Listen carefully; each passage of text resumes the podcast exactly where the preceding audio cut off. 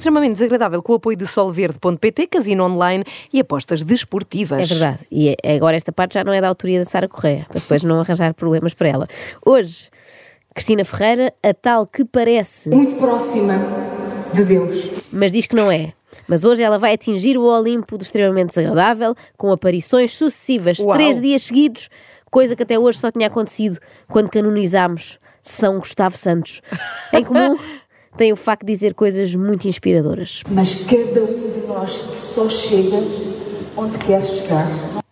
Parece-me que estamos perante um sofisma, não é? Ok, cada um só chega onde quer chegar, mas isso não significa que todos cheguemos onde queremos chegar. E agora, para quem esteve na Cristina Talks e não sabe o que é um sofisma, Ah, também estás a assumir que os espectadores da Cristina Tox não sabem o que é um sofisma. Estás a ser um bocadinho preconceituosa. Não, não, Inês, não fui eu que comecei, foi a Cristina quando lhe explicou o que é utopia. Fui sozinha atrás da utopia.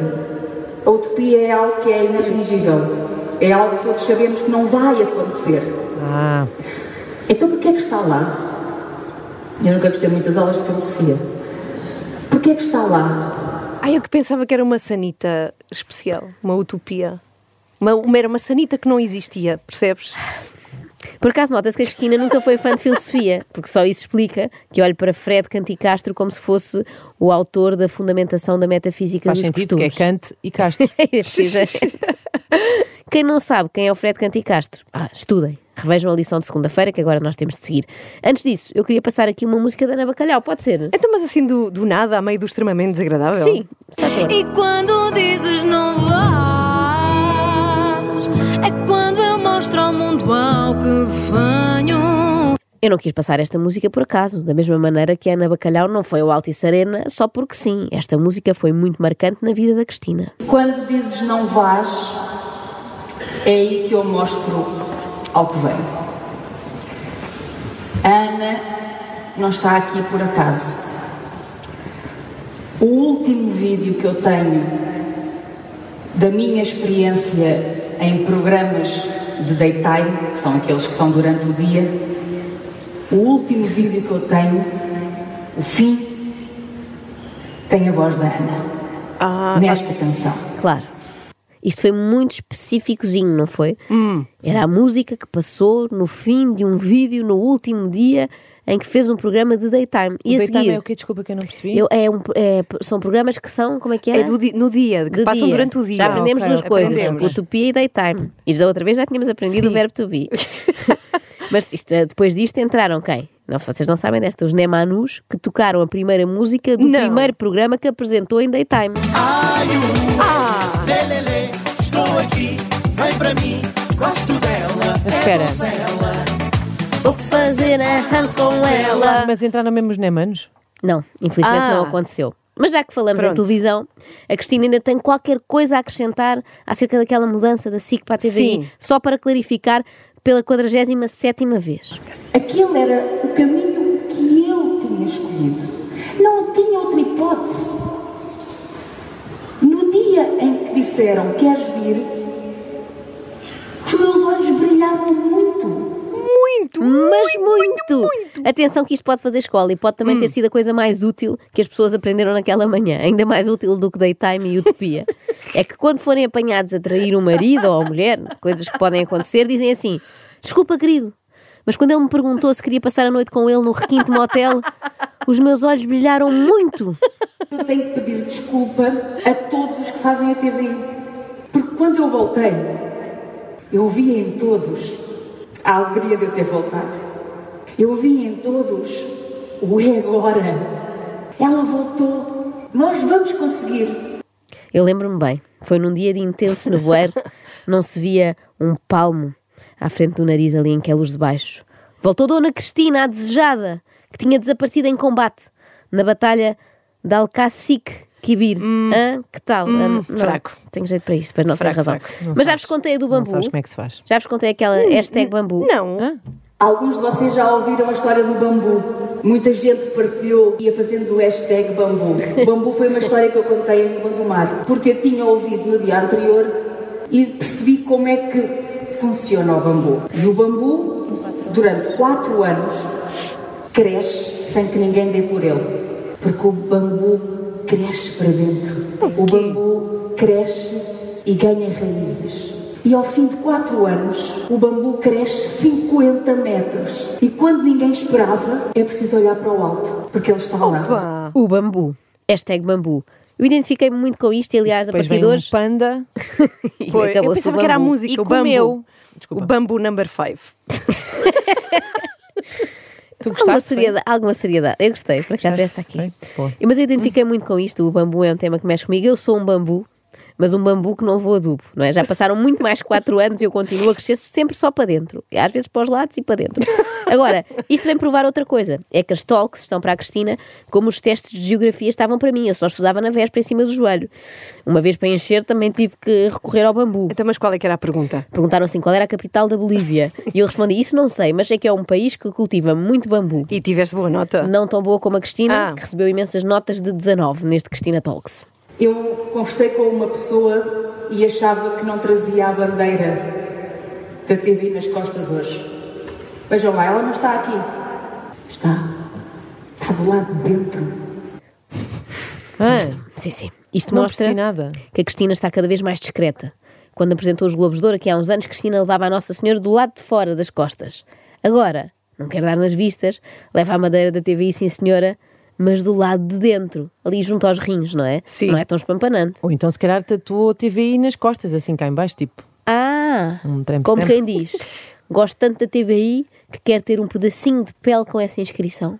A TVI é o sítio que eu quis meu. E para isso, comprei até um pedacinho. Ah! Lá está! Cá está. Comprou aquele pedacinho Sim. da TVI onde vivem o Zé Lopes e o Ruben Rua. É uma espécie de principado. Exato! As pessoas falam muito das derrotas da TVI, na guerra de audiências com a SIC, etc. Mas a verdade é que a TVI já anda ali a mordar. A, mordar. A mordar. a ser mordaz também, mas a morder os calcanhares da SIC. Nós estamos a uma distância de 20 mil pessoas da SIC. O dobro só das pessoas que aqui estão. Ah, então mais valia terem ficado em casa a ver o Inspector Max naquela manhã de sábado, porque são 10 mil pessoas que podem de facto fazer falta, Pois. falta, podem fazer a diferença. E agora, o momento, porque todos esperávamos. E eu trouxe estes sapatos que aqui estão, que foram e são o símbolo da minha conquista. Lá está. Os famosos sapatos. Este incidente dos sapatos fez-me lembrar o discurso de um dos outros oradores, também conhecido como Senhor do Pisca-Pisca, que às tantas disse isto. Não deixem, e a Cristina falou disto também em Gondomar, não deixem os outros escreverem a vossa história. Depende, se conhecerem um bom argumentista, Pois é. talvez seja melhor ser ele a escrever a vossa história, só para evitar acidentes como este. Eu nunca comprei nada que fosse uma imitação, porque eu queria o que é feito de verdade, o que é feito com o coração. Oh Cristina, eu não estou certa que os sapatos Louboutin ou as carteiras eh, da Prada sejam feitas com o coração. Por outro lado, quem é que nos garante que uma mala de contrafação não foi feita também com muito amor? Pois é, isto lembra-me que se calhar é por isso que Cristina Ferreira é tão amiga de eh, Manuel Luís Gucci. Estão a ver quem é? Sim, estamos, estamos. Sim, Foi sim. grave, foi muito grave. Os céleres sapatos da sola vermelha, mas que já está muito gasta porque os usei muito, foram estes. Estes sapatos custaram uma fortuna. Para muitos de vocês é o que vocês ganham num mês. Custaram 490 euros. É muito dinheiro. Não fica, não fica melhor. A Cristina ainda explica assim, ela diz o preço, não é? Depois diz, é muito dinheiro, caso as pessoas não souberem, como nunca viram tanto junto, não é? Parece eu quando digo aos meus filhos que não vou comprar mais jogos para a Nintendo Switch porque custam 40 euros. É Porque muito dinheiro. Como eles não sabem bem o que é isso, eu digo sempre, são muitas moedas. Mas aqui se vê que a Cristina prepara uma carreira internacional. Portanto, depois de Gondomar e Lisboa, teremos Cristina Talks Bulgária, onde este discurso fará sentido, uma vez que lá o salário mínimo está de facto abaixo dos 400 euros. Atenção, Cristina, se nos estás a ouvir, eu espero que não. Eu disse Bulgária, não disse Bulgária. Por acaso, este meu anel é de lá, mas eu não Da queria falar- Bulgária ou da Bulgária? É da, Bul- é Ah. da Bulgária. Ah. Eh, eu não queria estar a falar muito disso porque pode ser chato e, e porque custou mais do que a Inês e a Ana recebem num mês juntas.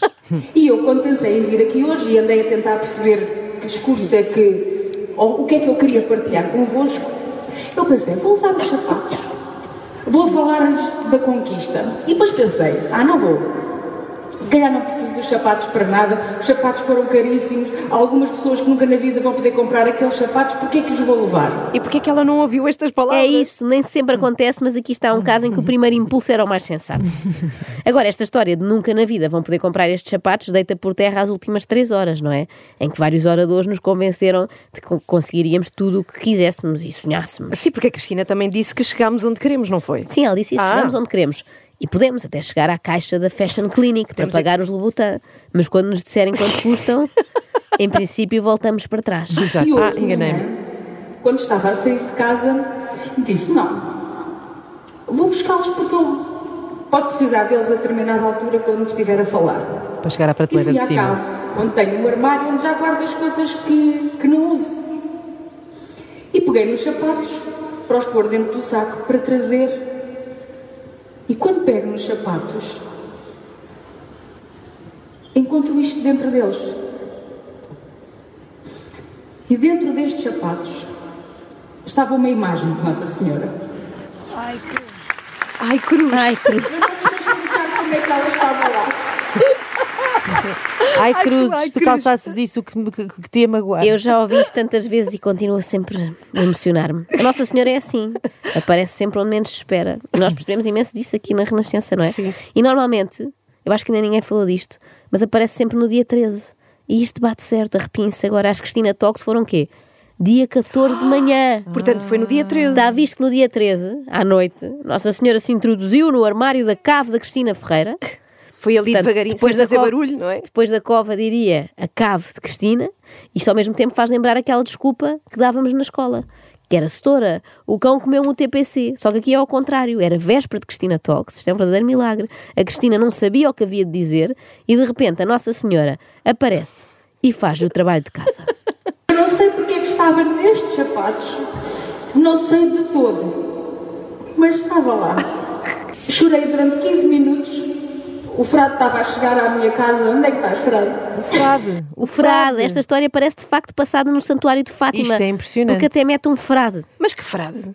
É um, é um amigo. colega da Cristina que filma. E agora, isto mostra também o quê? Que a Cristina é uma mulher muito ocupada, não sei se repararam, porque ela chorou durante 15 minutos E É depois das, por nove, entrados. é das novas nove e um quarto. Depois tinha coisas para fazer, ela tem uma agenda preenchidíssima. Mas isto mexeu muito comigo e, por favor, aguardem um segundo, porque eu queria contar-vos uma coisa que me aconteceu esta manhã e que eu trouxe, tenho provas, para A não acharem sério? que eu estou a inventar. Vocês repararam que eu hoje de manhã cheguei um bocadinho atrasada. Pois foi, disso? é verdade, Vou-vos é. contar o que é que me aconteceu. Eu ia-me a calçar Sim. e no momento em que me estava a calçar, eu tirei uma coisa dentro dos sapatos. Vais buscar? Vou buscar, aguardem dois segundos. Então vá. É que a Joana pousa os headphones, vai a correr para a mala, ela agacha-se porque a mala está no chão deste estúdio e volta com. "Ah, que é Não é isso? possível.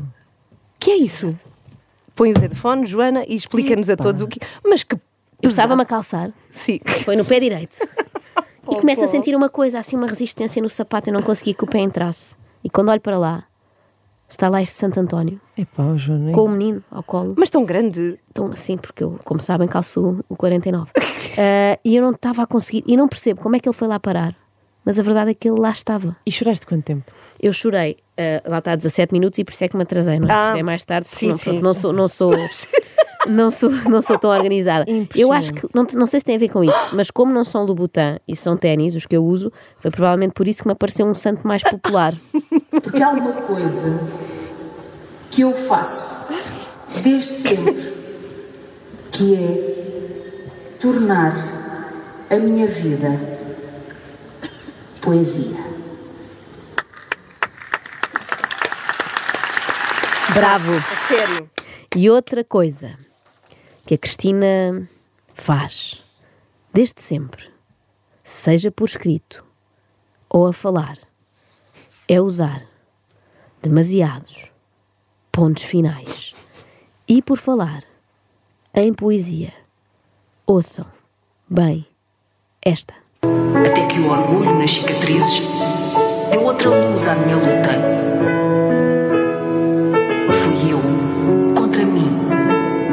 Quantos filhos da truta.